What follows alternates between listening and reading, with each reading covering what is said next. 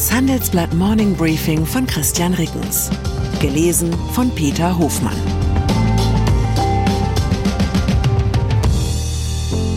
Guten Morgen allerseits. Heute ist Freitag, der 9. Februar. Und das sind unsere Themen. Europas Bombendebatte. Was, wenn die USA ihren atomaren Schutzschirm einklappen? Putins Märchenstunde. Der russische Präsident im Interview. Bidens Gedächtnislücken. Sonderermittler legt politisch brisanten Bericht vor. Nach einer kurzen Unterbrechung geht es gleich weiter. Bleiben Sie dran. ChatGPT und andere Technologien verändern unsere Arbeitswelt rasant. Bei der Veranstaltung Work in Progress diskutieren wir in der Handelsblatt Media Group die Zukunft des Arbeitsmarktes, HR-Trends, KI, mentale Gesundheit und neue Leadership-Perspektiven. Sei am 13. und 14. Juni in Düsseldorf oder virtuell dabei und melde dich jetzt an unter work-progress.de. Atomwaffen. Es ist eine Debatte, die es eigentlich gar nicht geben dürfte. Schließlich hat sich Deutschland gleich doppelt verpflichtet, auf den Besitz von nuklearen Waffen zu verzichten, im Atomwaffensperrvertrag und im 2 plus 4 Vertrag. Und doch ist die Frage in der Welt, sie wird derzeit in vielen europäischen Hauptstädten gestellt, so auch in Berlin, nicht offiziell, aber in Thinktanks in der Rüstungsindustrie, unter Sicherheitspolitikern und bevorzugt abseits von Kameras und Mikrofon. Die Frage, um die es geht, braucht Europa braucht vielleicht sogar Deutschland ein eigenes Kernwaffenarsenal. Bisher schützt der atomare Abschreckungsschirm der USA auch Europa, doch angesichts Wladimir Putins neoimperialer Ambitionen und Donald Trumps möglicher Rückkehr ins Weiße Haus steht dessen Verlässlichkeit in Frage. Bereits der Verdacht, Trump könnte nicht bereit sein, einem angegriffenen Bündnispartner beizuspringen, untergräbt das Abschreckungsprinzip. Auf dem beruht die NATO. Markus Keim von der Stiftung Wissenschaft und Politik ist einer der wenigen, der über eine mögliche Schlussfolgerung aus dieser Analyse spricht. Die Neuauflage der schon in den 1950er Jahren geführten Diskussion über eigene deutsche Atomwaffen. Zitat sollte Putin in der Ukraine erfolgreich sein und 2026 im Baltikum stehen, werden wir hier ganz andere Debatten bekommen. Zitat Ende. Es gibt noch alternative Möglichkeiten. Deutschland und womöglich der Rest Europas könnten mit unter den atomaren Schutzschirm von Frankreich oder Großbritannien schlüpfen. Zitat Überfällig ist das vertrauliche europäische Gespräch mit Paris, vielleicht auch mit London, wie die nukleare Abschreckung für unseren Kontinent gestärkt werden könnte. Zitat Ende. Das schreibt der ehemalige Spitzendiplomat Wolfgang Ischinger im Handelsblatt. Emmanuel Macron hat solche Gespräche bereits angeboten. Aber wie realistisch ist diese Option? Um Antworten auf diese und ähnlich unbequemen Fragen geht es in unserer Titelstory zum Wochenende. Russland. Oder machen wir uns womöglich alle völlig unnötig Sorgen? Sucht Putin gar nicht die Konfrontation mit dem Westen, sondern holt er mit der Ukraine lediglich urrussisches Territorium heim ins Reich? Wer russische Volksmärchen in zeitgenössischer Übersetzung mag, der sollte sich das Interview von Tucker Carlson anschauen. Was hat der für seine kremlfreundlichen Positionen bekannte US-Journalist mit Putin geführt und heute Nacht auf seiner Webseite bereitgestellt. Darin erklärt der Kreml-Chef unter anderem, dass er nicht vorhat, ein NATO-Land anzugreifen. Ukraine. Erwartet worden war der Schritt seit Wochen. Gestern war es soweit. Der ukrainische Präsident Volodymyr Zelensky hat Armee-Oberbefehlshaber Valeri Salushny entlassen. Zum neuen Oberbefehlshaber hat der Präsident Generaloberst Alexander Syrisky benannt. Der war der bisherige Kommandeur der ukrainischen Landstreitkräfte. Das zuletzt immer offenkundigere Zerwürfnis zwischen Zelensky und seinem obersten Militär wurde zumindest für den Moment des Abschieds überdeckt. Bei einem Treffen in Kiew haben Zelensky und Saluschny einander die Hand gegeben. Sie haben gemeinsam in die Kamera gelächelt. Der Präsident hat gesagt, er habe Saluschny angeboten, Zitat, weiter Teil des Teams zu bleiben, Zitat Ende. Er hat aber keinen Hinweis auf eine mögliche neue Aufgabe für den 50 Jahre alten Soldaten gegeben. Der neue Oberbefehlshaber Syrisky ist 58 Jahre alt.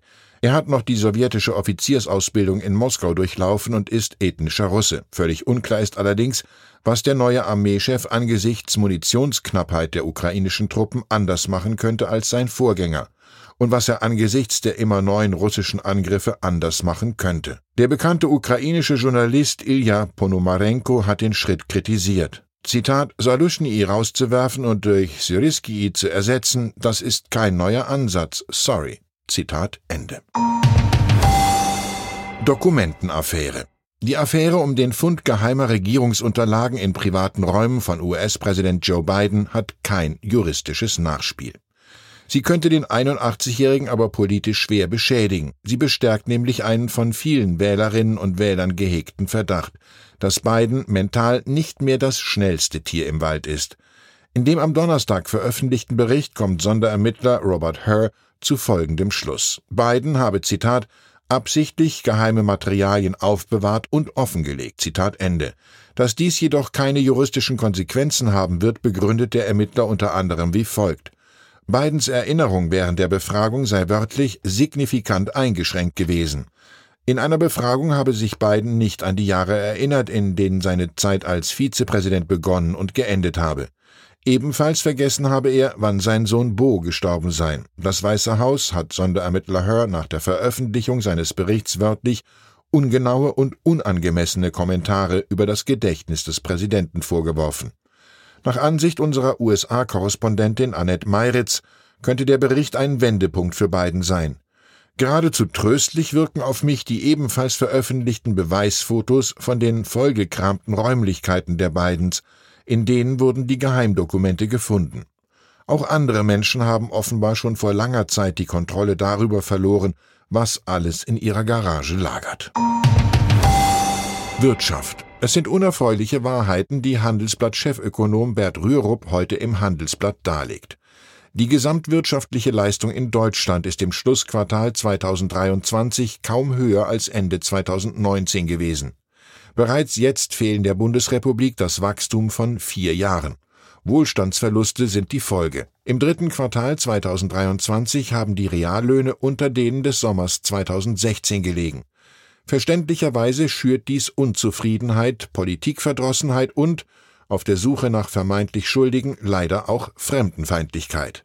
Rürups Fazit lautet wie folgt, Zitat, ohne Wachstum in Form von persönlichen Wohlstandszuwächsen fehlt der Kitt, der die deutsche Gesellschaft bislang zusammenhielt. Zitat Ende.